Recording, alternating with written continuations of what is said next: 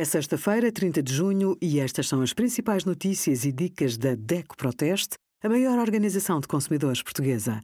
Hoje, último dia para entrega do IRS em DECO.proteste.pt, sugerimos dar sangue, o que precisa de saber, prática comercial desleal da Netflix viola legislação europeia e 20% de desconto sobre o valor das cinco primeiras consultas de psicoterapia e de psiquiatria na PsyWorks com o cartão DECO.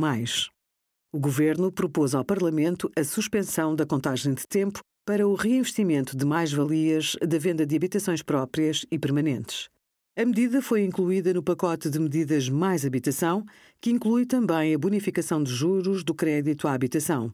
Os consumidores com reinvestimentos não concluídos em 2022 podem entregar a declaração de IRS até hoje ou substituí-la com novos dados em caso de aprovação da proposta.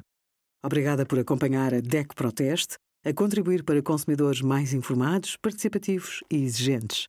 Visite o nosso site em deco.proteste.pt.